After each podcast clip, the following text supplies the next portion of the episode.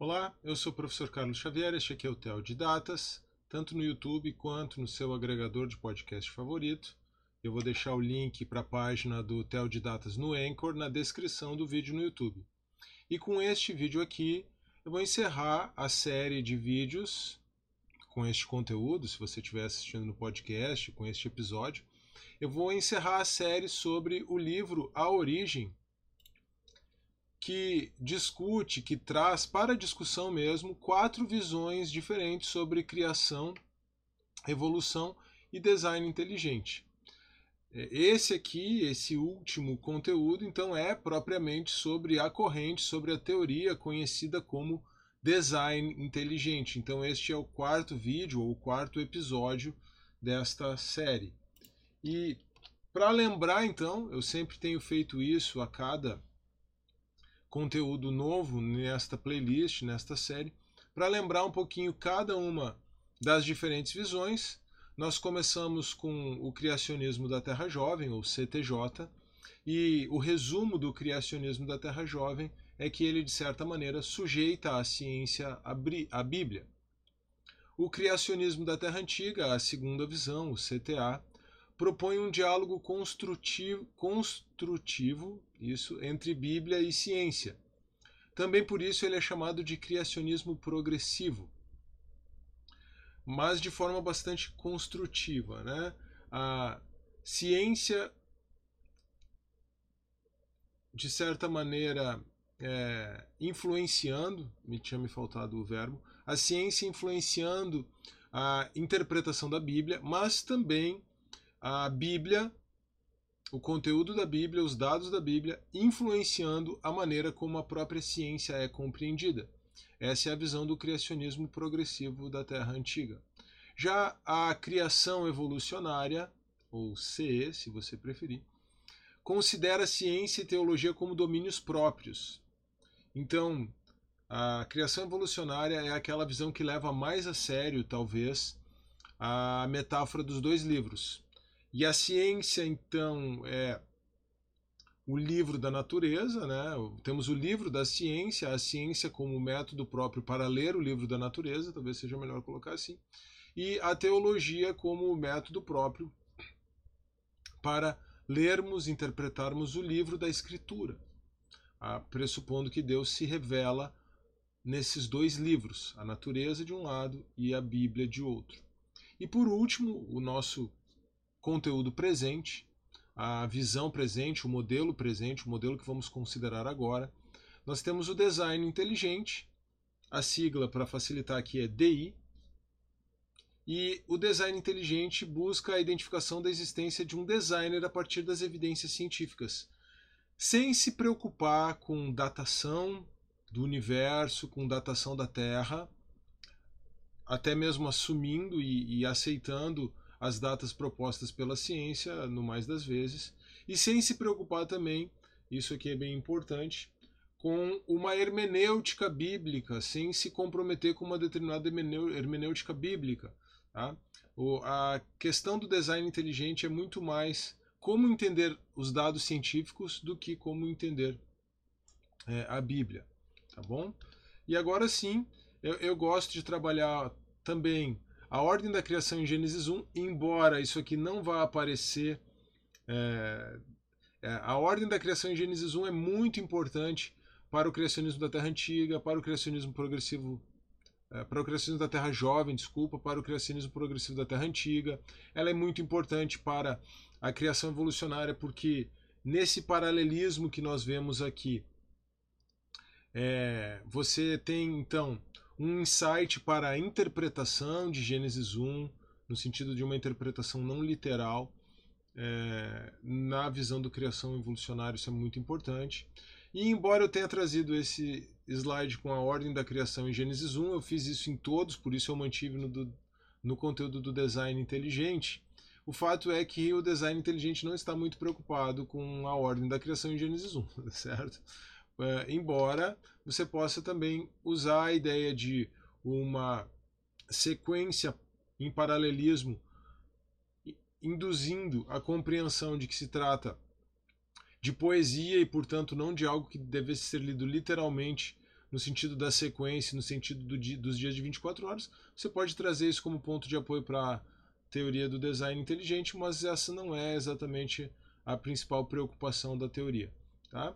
Lembrando o paralelismo, o paralelismo entre o primeiro e o quarto dias, entre o segundo e o quinto dias, entre o terceiro e o sexto dias.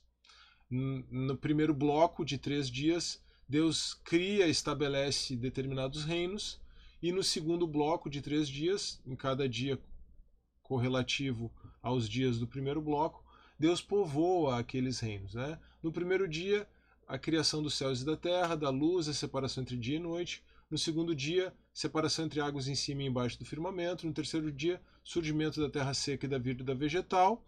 E agora, no quarto dia, em paralelo com o primeiro dia, nós temos a criação do Sol, da Lua e das estrelas, ou seja, a povoação dos céus. No quinto dia, a criação das aves e dos animais marinhos, a povoação do céu, né, abaixo do firmamento, e a povoação das águas abaixo do firmamento. E no sexto dia, então, a criação da vida terrestre, animais e ser humano. Deus povoa a terra seca. Né? É, no paralelo com o terceiro dia, tá bom? Mas como eu mencionei, é, isso aqui não é um dado, ou, aqui nós não temos dados com os quais o design inteligente se preocupe muito, tá bom? O foco da teoria do design inteligente, do modelo do design inteligente é outro, é como avaliar a ciência a partir da perspectiva da existência de um designer e usar os dados científicos para apontar para a existência desse designer a partir de um design inteligente percebido na ciência. Vamos a uma breve apresentação da teoria do modelo, então. O representante da corrente, inclusive na obra, aquele que apresenta o design inteligente e dialoga com as outras visões a partir da perspectiva do design inteligente é Stephen Meyer. A instituição que representa essa visão é o Discovery Institute. Vou deixar o link também na descrição do vídeo e na descrição do podcast para o site do Discovery Institute e as premissas básicas é, do, da teoria do design inteligente podem ser resumidas nesse parágrafo que está na página 211 do livro Origem. Eu vou pedir licença para ler aqui.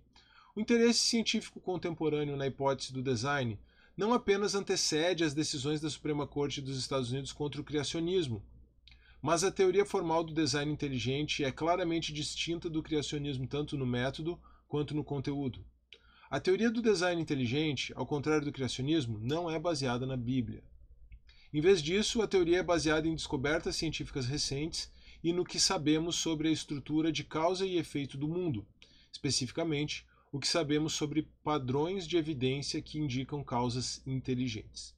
Assim, o design inteligente não é uma dedução ou interpretação de um texto religioso, mas uma inferência a partir de evidências científicas. Grave essa palavra inferência aqui. Eu acho que esse parágrafo resume bem qual é o objetivo, qual é o propósito dessa visão do design inteligente.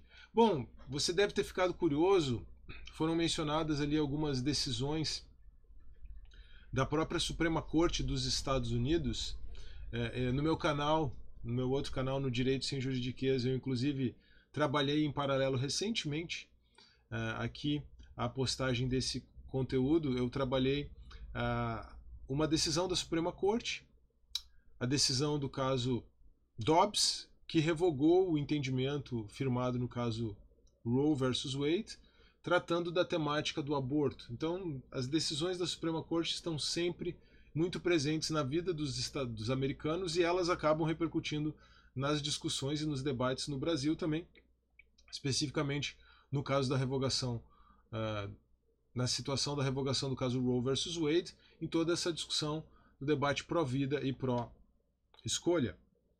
Como eu mergulhei de cabeça naquele assunto, fazendo um parênteses aqui, ou estendendo um pouco esse parênteses, como eu mergulhei de cabeça naquele assunto participei de um podcast pro, no, no 11 Supremos, concedi uma entrevista para o Francisco Raso, que foi meu companheiro de participação no podcast do 11 Supremos. Eu tô com muito conteúdo para repercutir essa temática do aborto, pro a vida, pro a escolha, tanto numa perspectiva distintamente cristã quanto em outras perspectivas, inclusive perspectiva jurídica, e vou tô com bastante conteúdo então engatilhado para repercutir aqui no Teodidatas e lá no Direito Sem Juridiquês. Tá bom? Então isso deve estar acontecendo na sequência e nos podcasts também, então fique atento.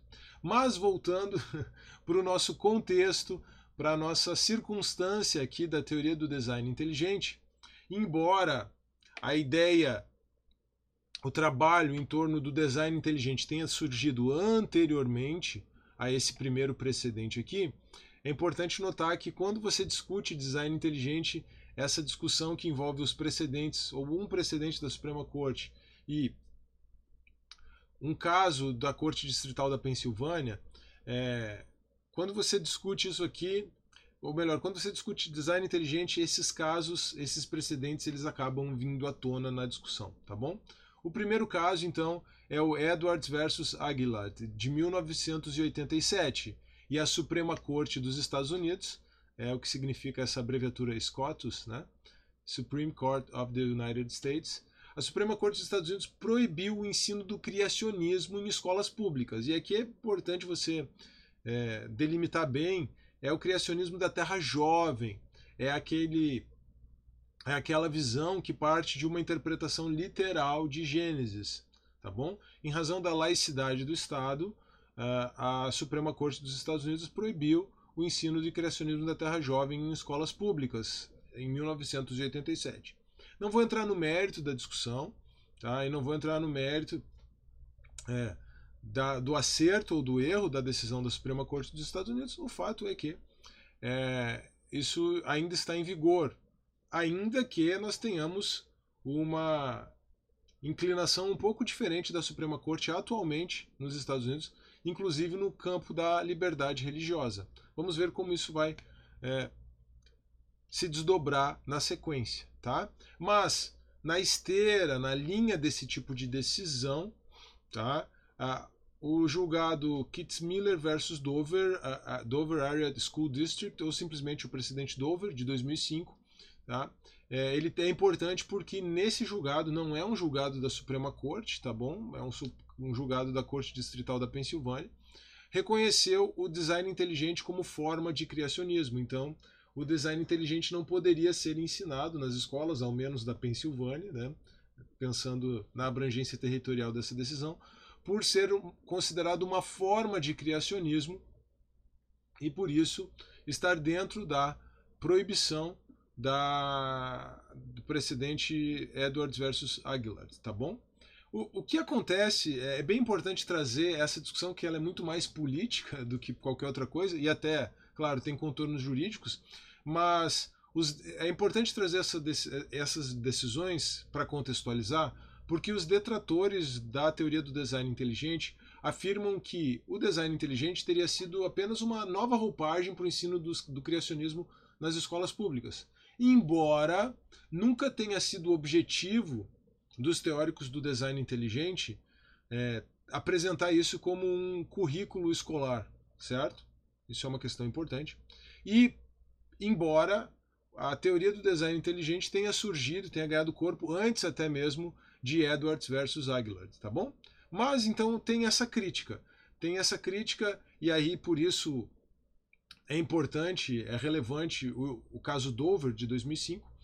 É, tem essa crítica de que o design inteligente teria sido uma nova roupagem ao é, criacionismo,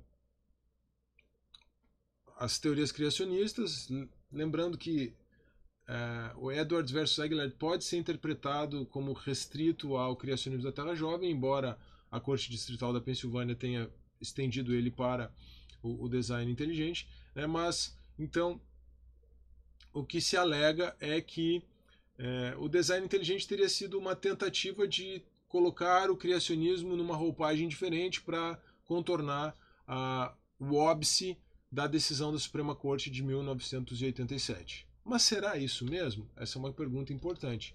E quando nós vamos aprofundando as premissas do design inteligente, nós vemos que não é isso, tá? É, realmente é, associar design inteligente a criacionismo, assim de forma é, singela, é um equívoco. sem entrar no mérito de, da possibilidade do criacionismo ser ensinado em escolas públicas nos Estados Unidos e da extensão da interpretação uh, de Edwards versus Aguilar, tá? o fato é que, como o Stephen Meyer já tinha deixado claro naquele parágrafo que eu transcrevi anteriormente, existe uma distinção importante do design inteligente quanto ao criacionismo, tanto no método quanto no conteúdo. Tá? Quanto ao método, o design inteligente é uma inferência a partir de evidências científicas e não da Bíblia. Então, o design inteligente ele se coloca numa metodologia indutiva. A partir das evidências, a partir das evidências científicas, ele infere uma inferência indutiva, ele infere que a melhor explicação é a existência de um designer, tá bom? Um, o criacionismo, especialmente o criacionismo da Terra Antiga, ele usa um método dedutivo. A partir da Bíblia, usando a Bíblia como argumento de autoridade, ele constrói uma determinada interpretação a respeito da relação entre Bíblia e ciência. Tá bom? Comparando com o criacionismo da Terra Antiga para ficar mais fácil de perceber a diferença. Tá? Então, quanto ao método, é uma inferência. Quanto ao método, o design, eh, o design inteligente propõe uma inferência à melhor explicação, como nós vamos ver ainda na sequência. Agora, o conteúdo da teoria do design inteligente diz respeito a uma explicação da complexidade observada nas estruturas encontradas nos sistemas vivos e em outras características da vida e do universo a partir da existência de um designer inteligente. Então, olhando para esse design, para esse design complexo encontrado na vida, na estrutura da vida, encontrado é, nos sistemas vivos né, e na estrutura da vida e no próprio universo. Então, o design inteligente apresenta a existência de um designer como a inferência à melhor explicação. Uma coisa importante de perceber nessa perspectiva é que o design inteligente não é teologia natural. Tá? A teologia natural trabalha com evidências recolhidas da natureza para defender a existência de Deus, argumentos acerca da existência de Deus, argumentos teístas, em outras palavras, argumentos teístas. O design inteligente não é teologia natural, apesar de ter uma, uma proximidade muito grande com o argumento do design. E para a gente então contextualizar um pouquinho mais o design inteligente, a gente vai agora, é, ou melhor, logo em seguida, a gente vai é, pensar um pouquinho, refletir um pouquinho sobre a própria história do argumento do design, tá bom? Mas vamos aprofundar um pouco ainda as premissas do design inteligente, ou nos aprofundar em direção às premissas do design inteligente e refletir juntamente com o Stephen Meyer aqui no seguinte. No entanto, se a teoria do design inteligente não é criacionismo, o que ela é então? Isso é importante. Se não é criacionismo, o que é? Da forma como se aplica à biologia, que é o foco do ensaio do Stephen Meyer no livro A Origem, o capítulo que ele escreveu, o design inteligente é uma teoria científica baseada em evidências sobre a origem e o desenvolvimento da vida, que desafia visões estritamente materialistas da evolução. Então, aqui tem uma questão importante, tá? O design inteligente realmente desafia visões estritamente materialistas da evolução. O design inteligente pressupõe que o materialismo está errado. Tudo bem? O que é o materialismo? O materialismo é materialismo enquanto visão filosófica, materialismo metafísico, poderíamos colocar assim, a gente vai trabalhar isso um pouquinho mais na sequência. O materialismo é a visão que pressupõe, que postula que nada além da matéria existe. Ora, se nada além da matéria existe, então todas as explicações materialistas para a vida, a origem da vida, o desenvolvimento da vida, devem pressupor apenas explicações naturais, naturalismo também, né, é, sob um outro aspecto. O design inteligente é, parte do pressuposto de que isso está equivocado e apresenta, então, com uma linguagem científica, com uma roupagem científica. Alguns vão questionar se isso seria mesmo ciência, apresenta com uma roupagem científica, com uma linguagem científica, é, outras explicações para esses fenômenos. Tá bom? É, de forma bem resumida, né? uma visão materialista vai tentar é, apresentar explicações puramente naturais, puramente materialistas para o design. O que acontece, e esse é o grande argumento, esse é o grande ponto da teoria do design inteligente, é que explicações puramente materialistas para a existência de design na natureza, na vida, no universo, não funcionam. Explicações puramente materialistas, naturalistas, que rejeitam o transcendente, que rejeitam a possibilidade de uma mente transcendente para é, os fenômenos considerados pela teoria do design inteligente não funcionam. Explicações puramente materialistas, naturalistas não funcionam. Aí então a necessidade de uma explicação baseada no design, apontando para um designer. O argumento materialista é que sim, mas é, isso é porque a ciência não está totalmente desenvolvida. Quando a ciência estiver plenamente desenvolvida, nós encontraremos respostas para essas dúvidas, para esses enigmas, para essas dificuldades. Qual é a vantagem em comparação com a criação evolucionária? É que a criação evolucionária ela vai sempre trabalhar em conjunto com uh, o desenvolvimento científico. Certo, você pode ter uma explicação material para esse fenômeno, mas esse fenômeno que é explicado materialmente, ele ainda assim reflete uh, o propósito e o desígnio do Criador. É, essa é a abordagem da criação evolucionária, certo? É, o design inteligente ele nega que você possa sobrepor propósito e design, propósito e, e, e inteligência, uma mente inteligente, a uma explicação é, puramente material científica. E nesse aspecto, uh, o design inteligente, então, se ele se afasta da criação evolucionária, nesse aspecto, o design inteligente está mais próximo do criacionismo progressivo, Tá? Então, a, a forma como o criacionismo progressivo trabalha é, os dados científicos, ela é uma forma bem próxima com o design inteligente, fazendo uma análise sintópica, né, comparando já as visões. No que que o design inteligente e o criacionismo progressivo, o criacionismo da Terra Antiga divergem? O criacionismo progressivo ele se preocupa com os dados bíblicos e procura relacioná-los com a ciência, ao passo que o design inteligente não está preocupado com isso.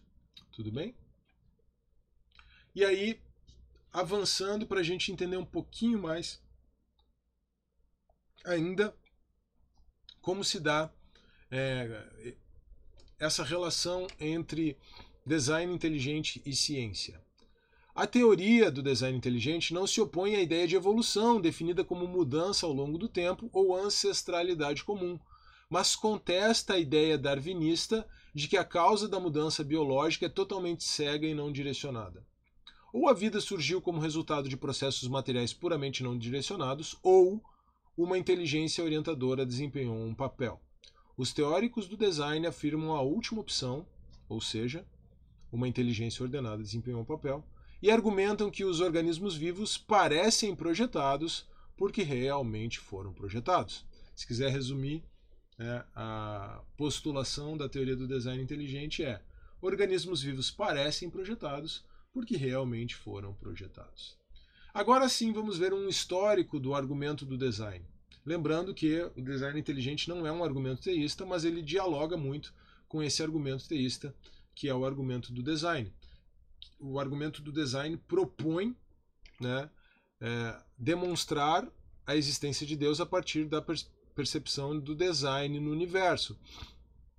Lembra, espero que já tenha ficado claro. O que o design inteligente procura fazer é argumentar é, que a melhor explicação para os fenômenos científicos para os fenômenos biológicos, desculpa, e para os fenômenos físicos do universo é a existência de um designer. É bem parecido, mas não é exatamente a mesma coisa, tá bom? Mas vamos a um histórico do argumento do design, então. Proponentes históricos desse argumento: Platão, Cícero, aí você vai perceber a importância do argumento do design numa perspectiva estoica, com o Cícero aqui. Maimônides, um filósofo judeu, Tomás de Aquino, o grande filósofo cristão da Idade Média, William Paley, o grande nome da teologia natural do século XVIII ou XIX, XIX, eu creio. Enfim, tá? E aí você vai ver como o argumento do design também, pensando nessa perspectiva histórica, tem uma importância, uma relevância grande no contexto da revolução científica. Por quê? porque a inteligibilidade, a regularidade do universo e a possibilidade de observação do mundo natural em razão da sua origem em um designer inteligente é o que está na base da própria revolução científica. Quer dizer, porque eles criam na existência de um designer homens como Johannes Kepler, como Isaac Newton, como John Ray na biologia, como Robert Boyle na química, esses homens, então, eles. Eu acho que está faltando um P no Kepler, não tá? Só um pouquinho. Ah, não, não estava faltando P no Kepler, não. Estava faltando era um N antes, mas eu já tinha um N em Johannes, mas eu já tinha consertado. Bom, então esses homens, eles exatamente porque criam na regularidade do universo em razão do fato de o universo ter sido projetado por uma mente inteligente, é que esses homens pensaram que era possível identificar padrões e fazer previsões, certo? Se o universo fosse tivesse um funcionamento totalmente aleatório, ou seja, não atrelado a uma mente inteligente criadora, o que se argumenta na, na análise da história da ciência é que a própria revolução científica não seria possível. Veja que coisa interessante, né? As pessoas tendem a, a pensar em cientificidade, e aí de forma mais específica em cientificismo, aí sim, como uma cosmovisão completamente contrária a Deus, o cientificismo, mas as pessoas tentam, tendem a imaginar, exatamente por causa do cientificismo, que uma mentalidade científica deveria ser é, contrária, deveria se opor à ideia da existência de Deus, a uma vida religiosa e coisas do tipo. Quando, na verdade, na história da humanidade, o que se tem é exatamente um movimento em sentido contrário. Por crerem na existência do designer e na criação do mundo a partir da mente inteligente de Deus e o mundo então refletindo essa mente inteligente de Deus, é que esses homens desenvolveram a própria ciência, analisando dados e fazendo projeções, crendo na regularidade do universo. Veja que interessante, né? Mesmo que é, o design inteligente possa ter seus problemas nas suas análises, nas suas propostas, essa reflexão histórica a respeito da história da ciência, da história da filosofia, da história da filosofia da ciência é muito interessante. Tá bom? Vamos avançar um pouquinho mais então. Quando surgem os primeiros desafios mesmos, ou os grandes desafios ao argumento do design? O primeiro é o cientificismo, ou melhor, o ceticismo, né? Cientificismo também é um desafio ao argumento do design. Mas o primeiro foi o ceticismo de David Hume. O Hume afirmou que o argumento do design ele partiria de uma analogia falha com artefatos humanos, certo? Quando você pensa em artefatos humanos, né, o relógio do relojoeiro lá do William Paley, ah, essa analogia, é, é, esse raciocínio funciona. Mas quando você transpõe isso para a natureza, essa analogia não funcionaria. Podemos argumentar que o Hume está fazendo uma petição de princípio aqui também, né? Mas tudo bem, vamos avançar. E por outro lado, né, o segundo grande desafio foi o naturalismo neo-darwinista, certo? A partir de uma compreensão da teoria da evolução, postular que não existe nada além da natureza, porque a natureza bastaria a si mesma. Tá bom?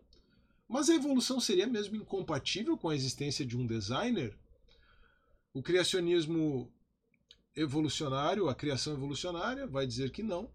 E o design inteligente também vai propor que não certo? E aí começamos a refletir junto com o Stephen Meyer sobre é, o que pode ser chamado de enigma do DNA e a ideia de design. Tá? O Meyer traz a hipótese de sequência de Crick, que é um dos é, de descobridores do próprio DNA, e a grande questão a partir dessa hipótese de sequência do Crick é que sequências de bases de nucleotídeos são organizadas dentro da molécula, dentro da molécula de DNA de forma a transmitir informação especificada ou funcional. Então não é qualquer tipo de informação, não é somente uma informação matemática, é informação especificada ou funcional. Para ilustrar isso, veja, compare né, essas duas sequências de caracteres que eu estou colocando no slide para quem está acompanhando no vídeo, né? Eu não vou nem conseguir ler a primeira sequência, tá? Porque tem uma série de de consoantes junto, então fica difícil de ler. Né? É, por que, que eu não consigo nem ler isso aqui? Porque eu tenho uma sequência aleatória de caracteres. Não faz o menor sentido para nós, falantes de língua portuguesa, e dificilmente faça sentido para os falantes de qualquer língua. Tá? Mas se eu tiver a seguinte sequência organizada de caracteres, o tempo e a maré não esperam por ninguém. Essa é uma sequência de caracteres. Eu poderia ter feito talvez uma brincadeira arranjando as, exatamente as mesmas letras numa outra, numa outra sequência, numa sequência que não tivesse sentido. Né? Esses caracteres estão arranjados de forma funcional. Eu tenho transmissão de informação. Nós sabemos que para transmitir informação, uma mente inteligente precisou arranjar esses caracteres, certo? Se você colocasse um chimpanzé digitando num teclado é, de computador, muito possivelmente você teria informação arranjada da primeira maneira e dificilmente ou impossivelmente você teria é, informação arranjada é, da segunda maneira. A probabilidade de um chimpanzé digitando aleatoriamente organizar a informação da segunda maneira é muito, muito, muito remota. Eu não sei nem o dado estatístico que deveria ter pesquisado, mas é evidente que ela é muito remota. É, por quê? porque o chimpanzé e, e, e, na prática, né, na vida prática isso não deve acontecer, porque porque um chimpanzé não tem inteligência para transmitir informação. E para que a vida possa ter surgido e para que a vida possa se desenvolver mesmo numa perspectiva evolucionária, é necessário arranjar o material genético de tal maneira que informação funcional seja transmitida. Essa é a grande questão, tá bom? É, aí é interessante porque tem primeiro um grande neo-ateísta aqui corroborando de certa forma, embora certamente não seja a, a intenção, não tenha sido a intenção de Richard Dawkins corroborar o argumento do design, mas nós temos aqui um grande neo-ateísta Richard Dawkins e Bill Gates, é, cuja cosmovisão eu não tenho certeza, mas ele deve ser ateísta ou, ateísta ou agnóstico, né? Pode até ser um cristão e a gente não sabe, né? Mas é, confesso que eu não pesquisei qual é a cosmovisão do Bill Gates aqui. É, dificilmente, em razão da, de todo o engajamento progressista que ele tem, ele seja um cristão, ao menos na acepção mais tradicional do termo, tá bom? Mas veja só o que diz o Richard Dawkins. O código de máquina dos genes, eu digitei gentes aqui, mas claramente está errado, vamos corrigir. O código de máquina dos genes é estranhamente parecido com o de um computador. Palavras de Richard Dawkins. O DNA é como um programa de computador, palavras de Bill Gates. Como um, um computador desenvolve novas funções ou capacidades? Qualquer um que saiba como um computador funciona sabe que essas novas funções ou capacidades precisam ser informadas a ele, ele precisa ser programado para isso. É necessário uma mente inteligente para programar o computador. Como novas formas de vidas poderiam ter surgido a partir daquelas pré-existentes e como a vida poderia ter surgido a partir de material é, não orgânico, a partir de matéria inorgânica. O argumento aqui, por analogia, é que é necessária a inserção de nova informação, o arranjo da informação por uma mente inteligente. Aí tem uma questão é, em torno da aleatoriedade. Tá? E essa análise que a, o design inteligente faz da aleatoriedade é que realmente diverge da interpretação que a criação evolucionária faz dessa é, perspectiva da aleatoriedade. Tá bom? Aleatoriedade, então, como ausência de, de relação com o resultado funcional do processo evolutivo e o problema da agulha no palheiro, no palheiro, um problema combinatório, certo? O argumento é que se fosse apenas se a organização da informação nas moléculas de DNA fosse apenas aleatória, tá? não, não tivesse em vista o desenvolvimento de uma funcionalidade e não a funcionalidade é, estabelecida a partir da seleção natural, né, a posteriori, como é a teoria evolucionária é, dentro da ciência da biologia, é que essa funcionalidade ela precisa ser prévia, ela precisa ser incluída por um por uma mente inteligente e isso derrubaria a possibilidade de aleatoriedade porque você teria de outra sorte um problema combinatório, um problema estatístico muito grande, tá? É, por isso o problema da agulha no palheiro. Vou fazer algumas citações então na sequência do Stephen Meyer para a gente poder visualizar isso um pouquinho melhor. A probabilidade de encontrar até mesmo uma única sequência funcional isto é, um gene ou proteína funcional, como resultado de busca mutacional aleatória, pode ser proibitivamente pequena, devido ao grande número de sequências possíveis que devem ser pesquisadas por mutações no tempo disponível. Existem inimaginavelmente mais maneiras de arranjar bases nucleotídicas que resultam em sequências não funcionais de DNA do que existem sequências que resultam em genes funcionais. Consequentemente, há também imensamente mais maneiras de arranjar aminoácidos que resultam em cadeias de aminoácidos não funcionais do que formas de arranjar aminoácidos para produzir proteínas funcionais. Aqui explorando um pouco esse problema estatístico, esse problema é, combinatório. É esmagadoramente mais provável que uma busca mutacional aleatória não teria conseguido produzir nem mesmo uma nova sequência de DNA e proteína funcional, rica em informação, em toda a história da vida na Terra. Então, essas são as premissas e as conclusões extraídas pela teoria do design inteligente a partir da análise é, da informação e da informação funcional ou especificada nas moléculas de DNA. E aí, pensando em termos desse mistério da origem da vida, o Mayer traz também uma pequena explicação, um pequeno histórico de como surgiu a teoria do design inteligente, e isso antes, então, do julgamento Edwards versus Aguilar da Suprema Corte dos Estados Unidos, que, é, que aconteceu em 1987. Então, ilustrando um pouquinho isso, né, ilustrando um pouquinho esse mistério acerca da origem da vida, é, a apresentação do Myers desemboca neste ponto. Foi a crise na pesquisa sobre a origem da vida, já aparente em 1984, mas não totalmente, que levou o químico Charles Thaxton, o cientista de polímeros Walter Bradley e o geoquímico Roger Olsen a escrever The Mystery of Life's Origin, O Mistério da Origem da Vida, o primeiro livro contemporâneo a antecipar a ideia de design inteligente. Em Mystery, Thaxton e seus colegas criticaram todas as teorias evolucionárias químicas atuais. E aí então vamos tentar entender essa ideia do design inteligente como uma inferência à melhor explicação.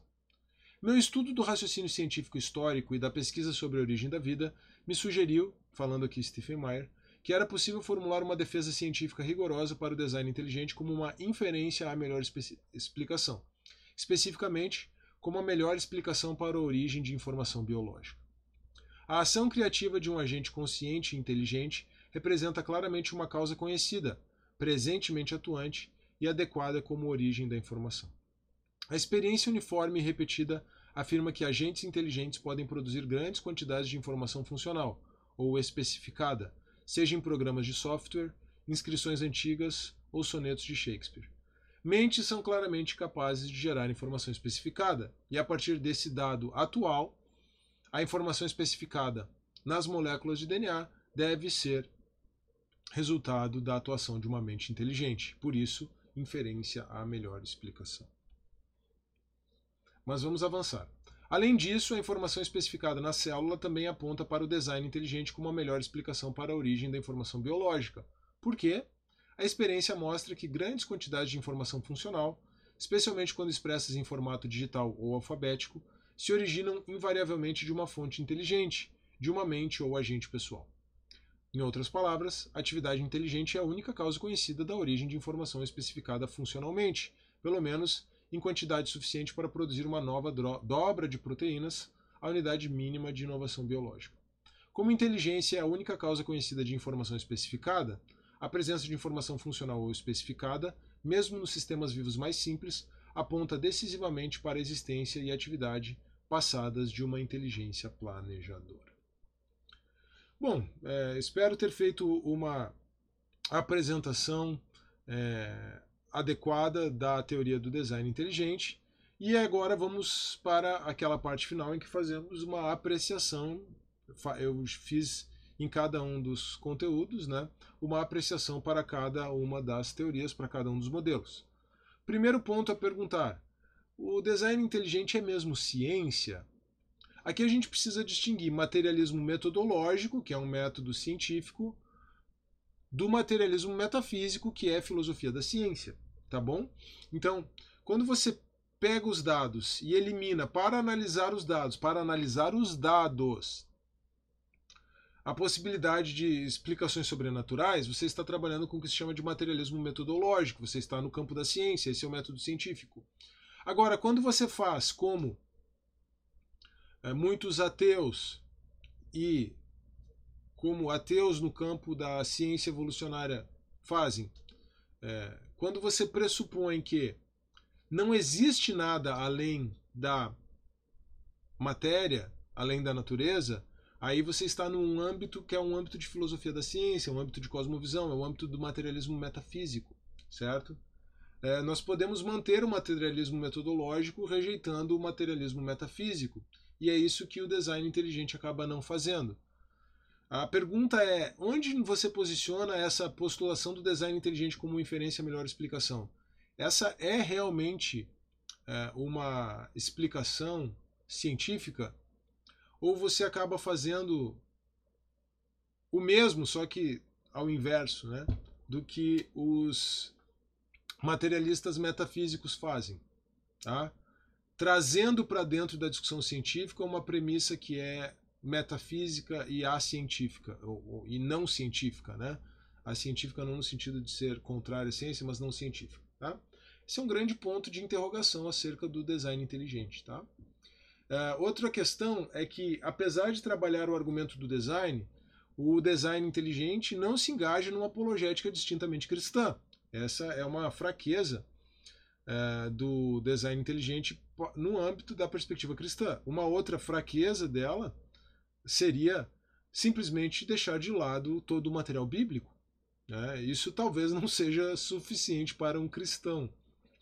Mas é, é por isso que o design inteligente consegue agregar em torno de si cristãos, judeus, muçulmanos e até mesmo agnósticos. Tá bom? Agora, isso aqui reflete o primeiro tópico, Será que o design inteligente partilha do risco do, dos argumentos dos deus, do Deus das lacunas? Então veja o que acontece.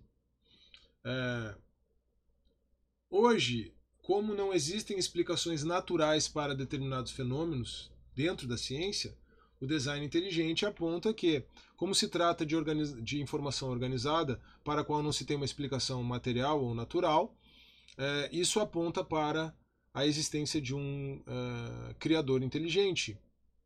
Mas e se a ciência descobrir uma explicação para um determinado ponto, para um determinado aspecto?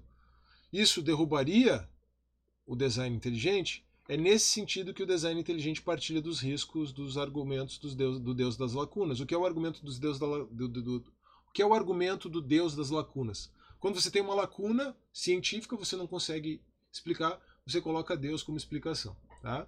É, então, por, por essa questão metodológica, o design inteligente pode ficar em xeque, pode ser desafiado por explicações naturais que podem ser encontradas pela ciência, tá? E aí é exatamente por isso que as suas pressuposições, as pressuposições do design inteligente, são passíveis de questionamento no âmbito da biologia evolucionária. Ou seja, uma coisa é você trabalhar com a impossibilidade de explicação de aspectos naturais da evolução, que é o que o design inteligente faz.